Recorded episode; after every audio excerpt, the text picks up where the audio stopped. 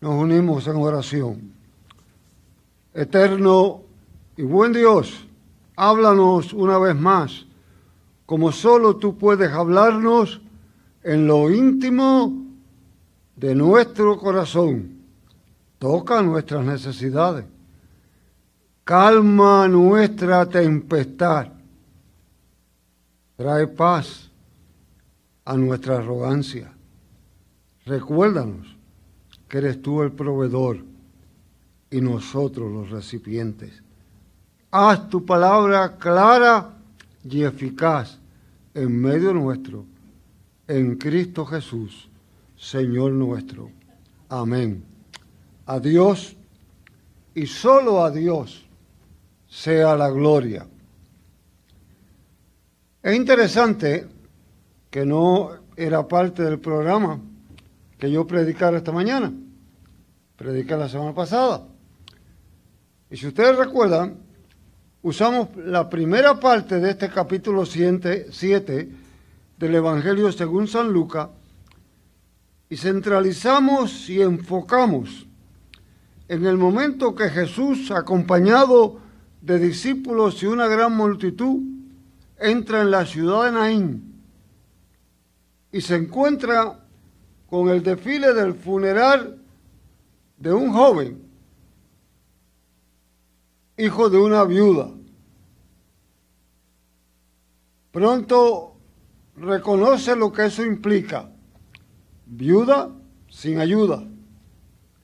Única esperanza, hijo que proveería, muerto. Y dice la escritura el Hijo de Dios el divino, sintió compasión y le dijo a aquella mujer, no llores. Y tomamos el punto de partida de lo trascendental y único que es la compasión en la vida cristiana, que es la compasión en las relaciones humanas que es la compasión en medio de la vida eclesiástica. Hoy nos encontramos en el mismo pasaje. Han acontecido varias cosas, han sucedido varias cosas interesantes en el resto del pasaje y un hombre lleno de interés oye hablar de este Jesús que está predicando, que está hablando cosas interesantes. Es un hombre pudiente, sin duda por su posición en la sinagoga. Todo quiere decir que era un hombre sumamente pudiente. Decide invitar a Jesús. Y lo decide invitar a su casa a comer. Tengamos en cuenta esto. Las casas de los pudientes en aquella época, en la Palestina, estaban en el centro del poblado. Aquel fariseo, sin duda que tenía su casa en ese lugar. Las casas se construían de la siguiente manera, con las habitaciones a vuelta redonda, un patio central donde se servía la comida y donde prominentes personajes venían y hablaban desde aquel patio central. Una de las condiciones era que la puerta tenía que estar abierta y la gente que quisieran venirlo a escuchar podían ir a aquel patio central y sentarse. Todo parece que Simón el fariseo tenía tres alternativas, por lo menos en mi exégesis, yo puedo estar equivocado Usted analice la suya. Habían tres razones para invitarlo. Uno, no confundamos la cosa. No todos los fariseos eran enemigos de Jesús. Habían fariseos que secretamente creían. Él puede haber sido uno. Lo descarto automáticamente porque ni siquiera hace el acto natural que tiene que hacer cada dueño de casa. Al recibir un huésped, le lava los pies, le echa ungüento con una gota de agua de rosa en la cabeza, lo besa, por eso dice que los latinos tenemos la tradición judía del besa-besa, lo besa y lo sienta. Allí no pasa nada de eso. Así que yo elimino el que era creyente. La segunda puede ser la razón de que era un malvado completo y quería crearle una trampa a Jesús, de que dijera algo para crearle un juicio. Pero en el verso 40 le llama maestro. No me parece. Elimino esa posibilidad también. Me quedo con la tercera. Creo que era un excéntrico de dinero que le gustaba coleccionar cosas raras. Como hoy en día hay muchos excéntricos que coleccionan todo lo que... Y él quería, posiblemente sentía el gozo de tener en el patio de su casa, haber tenido las grandes personalidades que pasaban por el pueblo, y Jesús era una de ellas. Así que sencillamente lo invita para continuar su colección. Pero ¿qué ocurre? Ocurre algo maravilloso. Entra una mujer que, decidiendo la exégesis en buena línea, era una prostituta. ¿Por qué? Lo demuestra en la tradición hebrea el venir una mujer con el pelo suelto. Se entendía que una mujer que después de casarse ataba su pelo y nunca más se le veía con el pelo suelto. Segundo, aquella mujer tenía el rostro descubierto. Así que todo es evidente. Aquella mujer tiene lo que todas las mujeres hebreas, muchas veces se ha puesto esto en manifiesto al revés. Aquella mujer tenía lo que las mujeres hebreas en esa época tenían. Colgaban en su cuello un pote de alabastro para perfumarse y oler mejor. Ella llega, se tira al piso, derrama las lágrimas, seca con su cabello suelto, le echa el alabastro en la cabeza, lo suelta lo besa y Simón el fariseo saca su maldad. Ah, este que dice que es profeta, de profeta nada tiene. Si supiera que la que está al lado de él es una prostituta, no aceptaría todos estos besos y toda esta atención. Jesús, que conoce el pensamiento de cada uno de nosotros y que conocía el de aquel fariseo, le dice, Simón, algo tengo que decirte. Y viene la lección directa del que a muchos se le perdona y a pocos se le perdona, e inmediatamente pone a Simón en la palestra y le dice, ¿cuál tú crees que debe, que debe amar más? Al que más se le ha perdonado. Ato aquí a la semana pasada. El perdón está íntimamente atado a la aceptación. No hay cosa más maravillosa que sentirse aceptado. Aunque uno no tenga el mismo nivel, ser aceptado por un grupo. A veces somos crueles. A veces en la misma tradición cristiana hacemos separación. Hablamos de los impíos. No queremos ni acercarnos, ni que se acerquen. Los mal vestidos, los mal olorosos, los que no tienen. No queremos sentirlo. La aceptación juega un papel maravilloso. La semana pasada vimos a Jesús aceptando con compasión aquel dolor. ¿Quieren ustedes un ejemplo de cómo somos a veces de duro? En mi época de, mi de seminarista teníamos una práctica que hoy yo detesto y creo que fuimos sumamente crueles. Le llamamos la ley seca. Si uno de nuestros compañeros, por alguna razón, hacía algo que no nos caía bien, nos poníamos de acuerdo el resto y lo declarábamos en ley seca. ¿Y sabe lo que implicaba ley seca? Que por una semana, cuando esa persona se encontraba con nosotros, si nos saludaban, no le contestábamos. Si nos preguntaba, mirábamos la cara.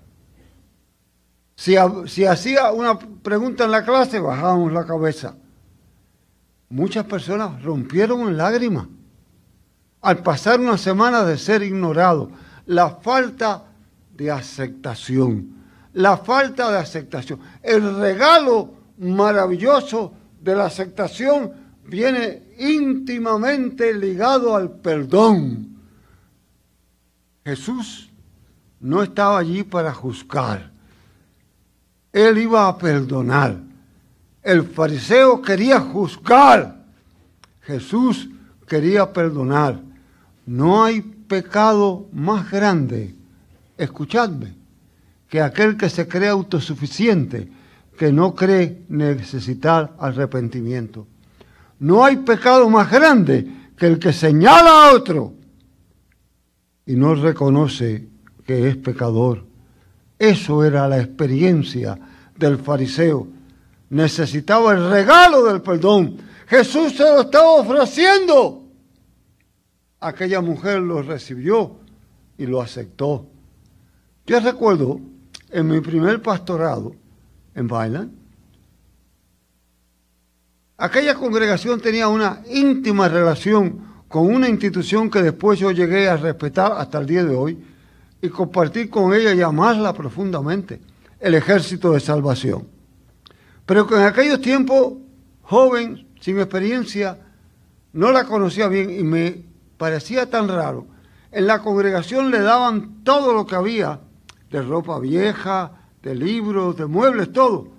Y yo descubría, o sabía, por personas, por mi trabajo con personas pobres en el pueblo, que cuando iban a las tiendas de ellos, la misma ropa que le habíamos vendido, que le habíamos regalado y que ellos habían recogido muebles, entonces vendían una camisa por una peseta, una mesa por un dólar.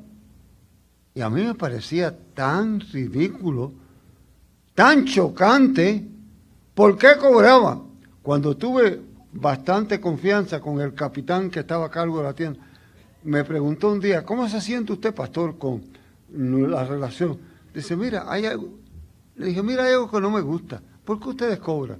Dice, ah, ese es uno de nuestros secretos.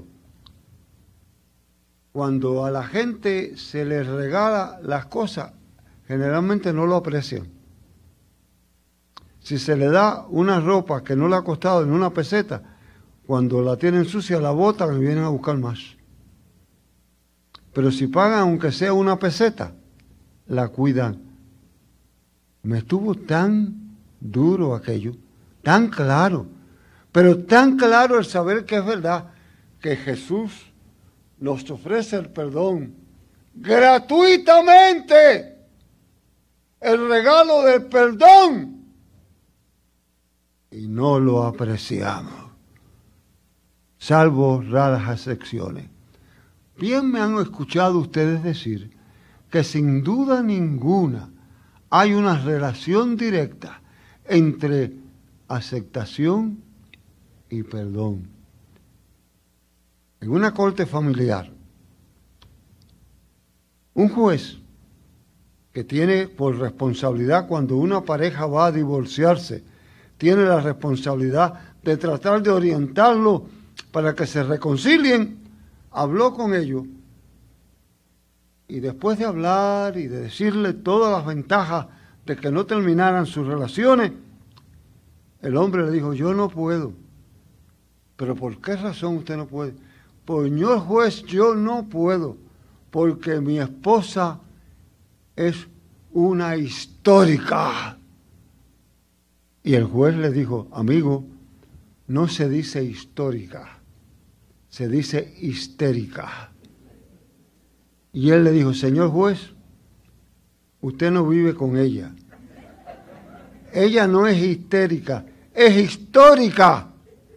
¿Qué tú quieres decir con eso? dice, mire, que cada vez que nos reconciliamos, cuando tenemos un problema, me saca lo que yo hice hace 15 años, lo que yo hace 20 años, lo que yo supuestamente me había perdonado. Por eso es una histórica, porque recuerda todo lo que hizo. Qué irónico, qué doloroso cuando nos convertimos en históricos en medio del perdón que el Señor ofrece. Por el otro lado, hay una experiencia que yo quiero y estaba, yo no pensaba, cuando yo pensaba en este sermón, yo no pensaba en alguno de la gente que iban a estar aquí esta mañana, pero estaba ya preparado. La relación entre aceptación y perdón. En los años, a finales de los 60, principios del 70, hasta el año 70, fueron mis años de adquirir mi maestría en el Seminario Evangélico de Puerto Rico.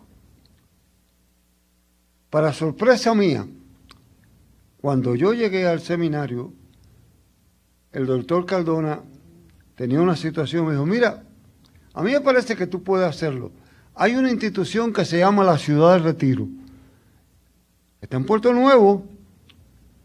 En aquel tiempo era algo nuevo, residencia de personas mayores, personas envejecientes. Yo necesito que tú vayas de capellán allí. Yo fui. Y todos los viernes al terminar las clases iba y estaba hasta tarde en la noche. Yo no tenía familia aquí, yo no tenía a nadie Así que aquello era un oasis hasta cierto punto. Visitaba, disfrutaba, celebraba la liturgia, me daban el nombre de personas con dificultades. Pronto descubrí que en aquel lugar con 118 envejecientes viviendo, habían conflictos, habían luchas, había separación, habían peleas. Era un lugar hermoso, una construcción bellísima. Pronto empecé a identificarme con los personajes que allí vivían. Empecé a conocerlos de un lado y otro. En el primer piso había una mujer que por alguna razón desde que yo llegué descubrí que tan pronto uno entraba a aquel apartamento había una taza de café y un pedazo de pan con mantequilla. De más está decirle que era la carnada perfecta para mí. Pronto descubrí que era Julieta. Empezamos a conocerla. Una mujer dulce, sumamente limpia, agradable, con una actitud cristiana profunda, con un amor a Cristo que rompía límites, con muy buena, con educación en cuanto a relación, pero sin ninguna preparación académica. Sin ninguna preparación académica. Pero aquella mujer se las arreglaba para que todo el que entraba a su apartamento tuviera una taza de café y un pedazo de pan. Pronto descubrí que la familia de crianza era la que se los producía. Pero pronto había allí todo eso. Era para mí la psicóloga de aquel lugar. ¿Cómo se la arreglaba Julieta? Para arreglar entuertos en envejecientes que peleaban. Ella no permitía pochinches o pelea. Pronto descubrí que ella había dedicado su vida a criar hijos y nietos de una familia de raíces metodistas, que los había levantado a todos. Y en aquella casa, en aquel apartamento, había una galería de lo que ella llamaba sus hijos, sus nietos. Era una galería de cuadros completos allí. Allí estaban los Servis, los Huldás, los Mayor, todos ellos allí. Y pronto me impresionó aquella mujer que había trabajado duro en la tierra, que no tenía preparación académica, pero que si fuera en el día de hoy, yo haría cualquier cosa para que una de las escuelas de psicología la entrevistara, porque dejaría a muchos estudiantes de psicología en ridículo. Pero ¿qué me impresionó más? Que hasta el día de hoy lo guardo. Entre de toda aquella galería había un cuadro en la pared preparado a mano que decía, no me traigas bochinche, háblame de Cristo. Qué mensaje de aceptación. Qué mensaje de perdón. Qué mensaje de rehabilitación. Qué mensaje de teología bíblica práctica. Eso era lo que hacía falta en aquella casa hermosa, lujosa, que lo que había era una colección de personajes, no un deseo de servicio. Jesús termina su labor allí y sale de camino porque no es recibido en la sinagoga, no es aceptado en la sinagoga y predica en el camino. En los versos 1 al 3 del capítulo 8 aparece claramente, Jesús aparece acompañado de mujeres que lo acompañan en la predicación. Y atendamos a esto. Entre aquellas mujeres va María Magdalena, a la cual las escrituras nos dice que le habían sacado siete espíritus malignos. Debe haber sido una mujer de la clase más baja, una mujer de la clase más indeseable. Pero allí también estaba la esposa de Chuza, procurador, la posición más alta en el imperio mujer de sociedad, mujer de cultura, mujer de poder económico. Y juntas, bajo la dirección del perdón y la aceptación de Jesús, caminan a proclamar el Evangelio. Qué regalo tan poco apreciado es el del perdón y la aceptación. Tú que me escuchas, congregación que adora en este lugar, somos distintos, hemos caído en situaciones distintas, no tenemos la misma cultura, no tenemos la misma cuenta bancaria, no tenemos el mismo trasfondo, no creemos políticamente igual, no vivimos en la misma urbanización. Sin embargo, juntos debemos aceptar el regalo del perdón y proclamarlo. El ejemplo de María Magdalena, perdonada y recibida, y de la esposa, Juana, la esposa de Chuza, ligadas en la labor, debe ser la invitación de llegar a la mesa y recordar que ante Él recibimos el regalo que no merecemos.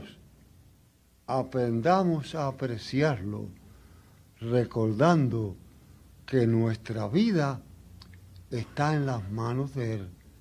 Sí, mi querido amigo y hermano, Sí, mi querida amiga y hermana, que compartes conmigo en esta mañana de adoración. Acerquémonos a la mesa con humildad y sencillez. Dejemos de ser históricos. Dejemos de cobrar nuestros favores. Apreciemos que nos hablen de Cristo y abramos nuestros corazones para recibir el perdón y el pan que representa su cuerpo y el vino que representa su sangre y juntos salgamos a proclamar aceptación y perdón. Amén. Gracias Padre por tu presencia, por tu amor y tu bondad en Cristo Jesús. Amén.